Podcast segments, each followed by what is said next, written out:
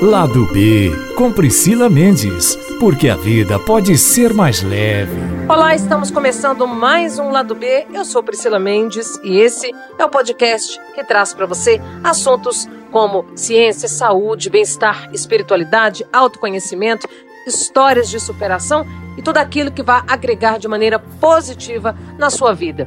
E o podcast de hoje tem o apoio da Unimed BH. Agora é um grande desafio, né, gente? Falar de positivismo numa época em que a gente está vivendo uma grande adversidade.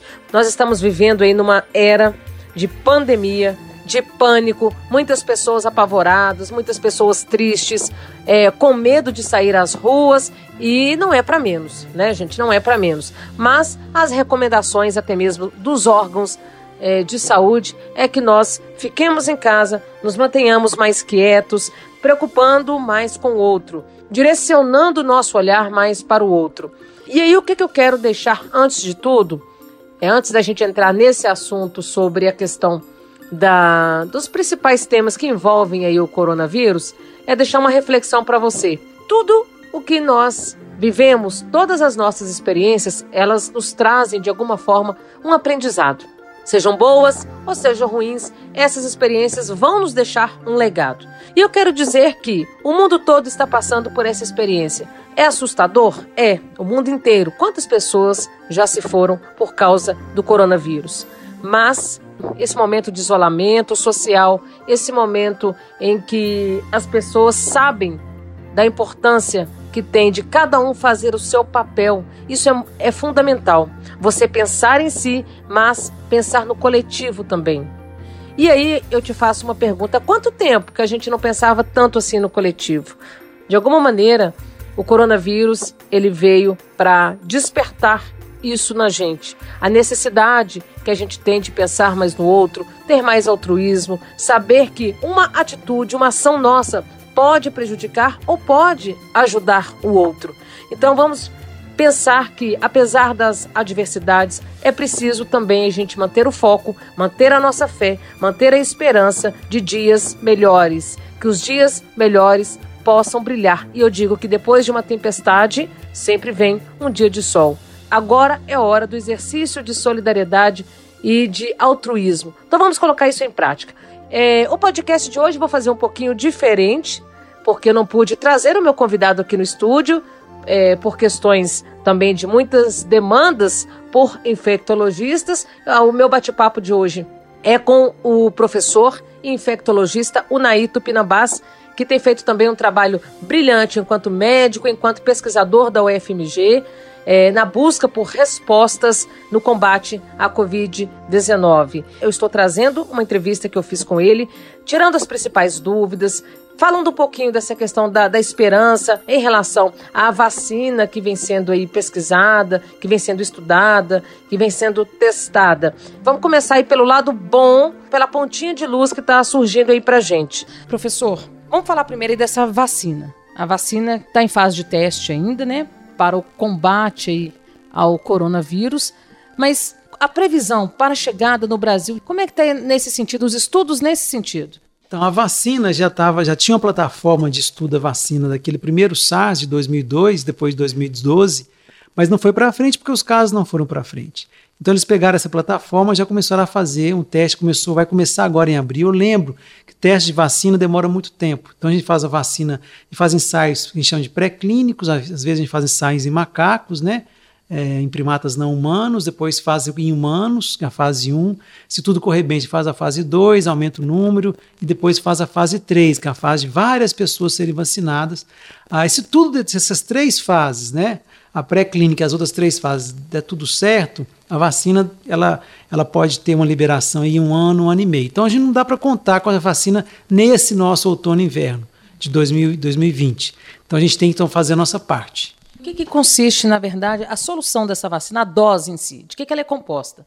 A vacina geralmente é feita de, de, de vírus recombinantes, né? engenharia genética, a gente, a gente usa um vetor para levar esse vírus para dentro da célula, né? para infectar aquela célula e, e, induzir uma resposta imune. E, geralmente é nesse sentido que a vacina é feita. Então, assim, caso ela né, seja aprovada, é, seja liberada para uso, a gente espera que em breve, ela não tem nenhum risco de, de, de causar infecção. O exemplo é a vacina da gripe. A vacina da gripe, ela também não causa gripe. Então, a vacina, quando ela sair fase 3, ela está apontando que ela é segura e deve ser utilizada. Agora, doutor, devido às várias mutações genéticas que é, os vírus sofrem, às vezes, até de maneira rápida. Teve a vacina da dengue que foi testada, não foi para frente. É, corre o risco de chegar mais um subtipo da Covid-19, no caso, e a vacina se tornar inócua, ineficiente? Então, pô, esse risco sempre é, é, é, possível, né? Mas quando essa vacina for liberada, vai ser para essa cepa ou para umas variantes pequenas dessa cepa. É, é, aí é, eu remeto mais uma vez à questão, posso trazer um paralelo com a questão da gripe, da vacina contra a gripe. A cada ano um vírus muda e a vacina também muda. Se a gente conseguir fazer uma vacina, plataforma estável para poder fazer essa, essa atualização né, daquele vírus recombinante vacinal, seria a solução. Mas eu acho que ainda está, como eu falei para vocês, tá muito, a gente está muito precoce, a gente, tá, a gente nem começou a fase 1, deve começar agora, no mês de abril, e daí a pouco a gente vai passar para fase 2, até a fase 3 é um longo caminho, que tudo der certo, a gente deve ter essa vacina em um ano e meio, dois anos. Agora, nunca é demais a gente relembrar a necessidade dos cuidados, da higiene, das pessoas evitarem os locais e públicos, pelo menos para evitar essa disseminação, né? O, o, trabalho coletivo. Vamos reforçar os principais cuidados aqui e falar também da população que está mais vulnerável ao, à Covid-19. Então, acho que se nessas condições que a gente não tem, no caso da, da, da Covid-19, coronavírus agora, a gente não tem nem vacina, né, nem tem medicamento, então a população é extremamente importante o, é, o seu papel, a sua atitude. Eu acho que todos nós somos responsáveis, todos os cidadãos, todas as cidadãs, elas têm que ter uma postura é, é ativa, cooperativa, não pode ser individualista. Acho que é um momento da gente refazer uma, essa reflexão. Só vamos conseguir combater essa, essa epidemia, essa pandemia, com ações coletivas. Então nós vamos ter que aprender em pouco tempo a fazer ações coletivas. No caso, as questões de lavar as mãos bem lavadas. Então, acho que, como falei, né, a gente tem que ter uma ação coletiva, pensar no outro. Ao pensar no outro, nós estamos pensando na gente também. Né. Então, assim, quais são as medidas que tem que fazer para controlar essa epidemia? E a gente tem visto alguns países controlando essa epidemia, como a própria China, onde, onde começou, já não tem mais casos. Assim, em Singapura parece que tem poucos casos. Na Coreia está sendo mais contida, por exemplo. Então, assim, primeiro, lavar as mãos. As mãos, assim, sempre lavar as mãos. Chegou no trabalho, lavar as mãos, lavar a mão de frequência no seu trabalho. E pode ser com água e sabão.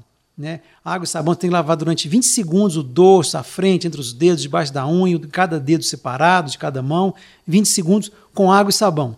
Mesmo porque parece que está difícil de achar o álcool, mas não tem problema. Sem álcool, a gente lava com água e sabão. Chegou em casa, lava a mão, lava a mão, lava a mão durante 20 segundos também da mesma forma, né?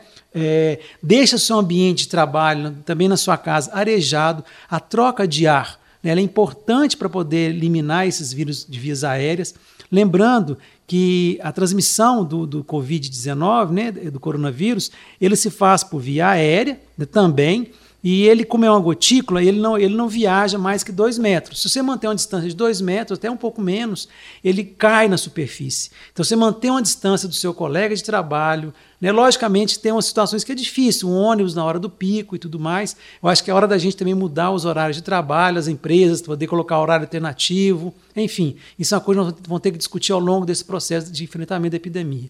Então, lavar as mãos, manter uma distância de dois metros, é, limpar as superfícies, né? geralmente limpar com água e sabão também, ou pode ser com água sanitária, que o vírus morre. Lembrando que o vírus é muito sensível à água e sabão, ao álcool e também a água sanitária. Então, isso é, é, é, são produtos que a gente fácil de, de conseguir no, na, na, na, no mercado aí. Então seria isso. Mais uma vez, então, lavar a mão, manter a distância, deixar, deixar as, as, as janelas abertas, evitar o ar-condicionado, abrir a janela. Né? É, caso a pessoa tenha um quadro respiratório, né, tá tossindo, pode ser uma gripe, pode ser uma alergia, pode ser o que for. Nesse momento, alguém tossindo parece que é, é, uma, é uma coisa que até constrange, né? Então essa pessoa ela vai ter uma etiqueta respiratória, vai tossir no papel de lenço, no lenço de papel, jogar no lixo. Caso ela não tenha o lenço de papel, ela vai tossir na manga da camisa, né? Manter uma distância e avisar os colegas que que é, que, que né, está procurando um médico, o médico falou que não era nada, enfim, alguma coisa nesse sentido.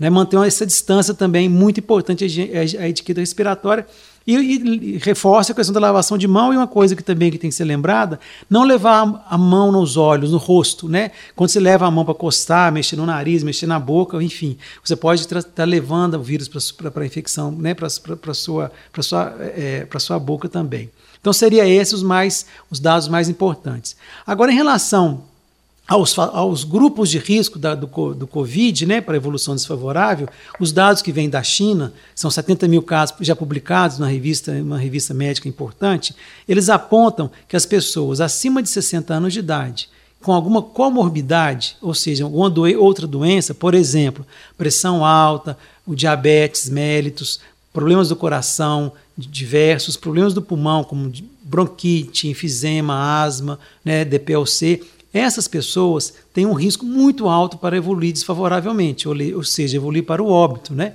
Você tem uma ideia, acima de 80 anos com esses problemas, a, a chance de, mor de a mortalidade é de quase 15%. 60, 70 em torno de 3,8%, que é muito alto. A notícia boa, que é interessante visar, né, que as crianças e os adultos jovens sem comorbidade, a mortalidade é muito baixa. Né? Não teve nenhuma morte em crianças abaixo de 9 anos de idade. Teve mortes, é verdade, em jovens, mas poucas mortes.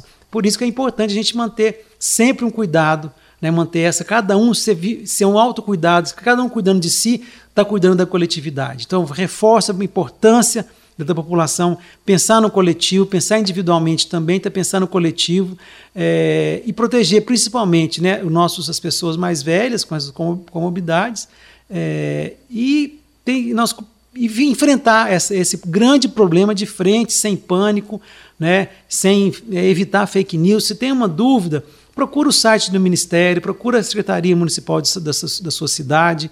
É, a, a, equipe de saúde da família, como eu falo, né, ela é a primeira equipe a entrar em campo para enfrentar essa epidemia, vai ser a última equipe a entrar, sair de campo. Ela tem todas as informações corretas sobre o, sobre o, sobre o Covid. Os principais sintomas é, do coronavírus no organismo, a maneira como ele age no organismo, são a febre alta e a tosse, doutor? Isso, esse, esse estudo que eu acabei de falar, da, da, que vem da China, com 70 mil casos, os principais sintomas eram febre e tosse seca, né, e dor no corpo. Esses são os, primeiros, os principais sintomas, que é muito parecido com o da gripe sazonal, da influenza H1N1. Então não tem como distinguir a corona da, da, da, da, da gripe sazonal. O que vai distinguir a, a, forma de conduta vai ser o vínculo, né? Se a pessoa, o vínculo epidemiológico, nós, nós estamos trabalhando com vínculo ainda até hoje em Belo Horizonte, né? Pode ser que isso mude.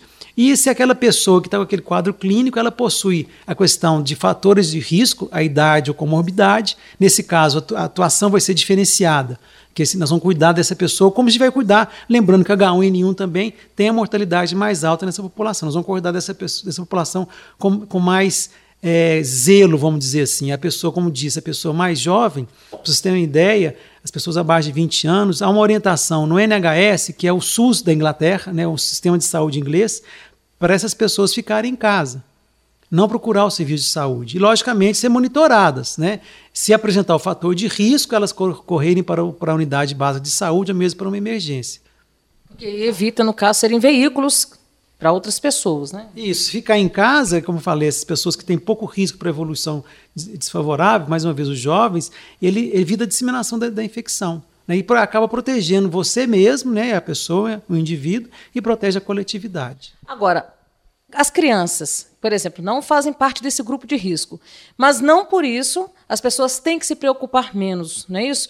É, porque muita gente tem criança em casa, enfim, as crianças vão para a escola, mas na família, que tem idosos, evitar contato, por exemplo, dessas crianças com os avós seria um caminho, pelo menos por enquanto? É, isso é ótima pergunta, né? É, parece que não sei como está aqui em Belo Horizonte, em Minas Gerais, ou mesmo vai ser postura no Brasil, parece que talvez vai ter um, um evitar é, as aulas presenciais. Né? Então, por exemplo, se a pessoa mora com uma pessoa vulnerável, um adulto jovem, um aluno que não vai na escola, né? se ele, caso esse adulto jovem, eles tenha um quadro clínico respiratório, ele tem que ficar afastado desse, do seu avô, do seu pai, por exemplo. Né? Então, o avô, o pai acima de 60 anos de idade, é, deve ficar afastado, dormir em um quarto separado, né? Essa, essa pessoa deve ficar no outro quarto que está com sintoma só caso tenha, tenha sintoma respiratório. Sem sintoma respiratório não tem problema, tá?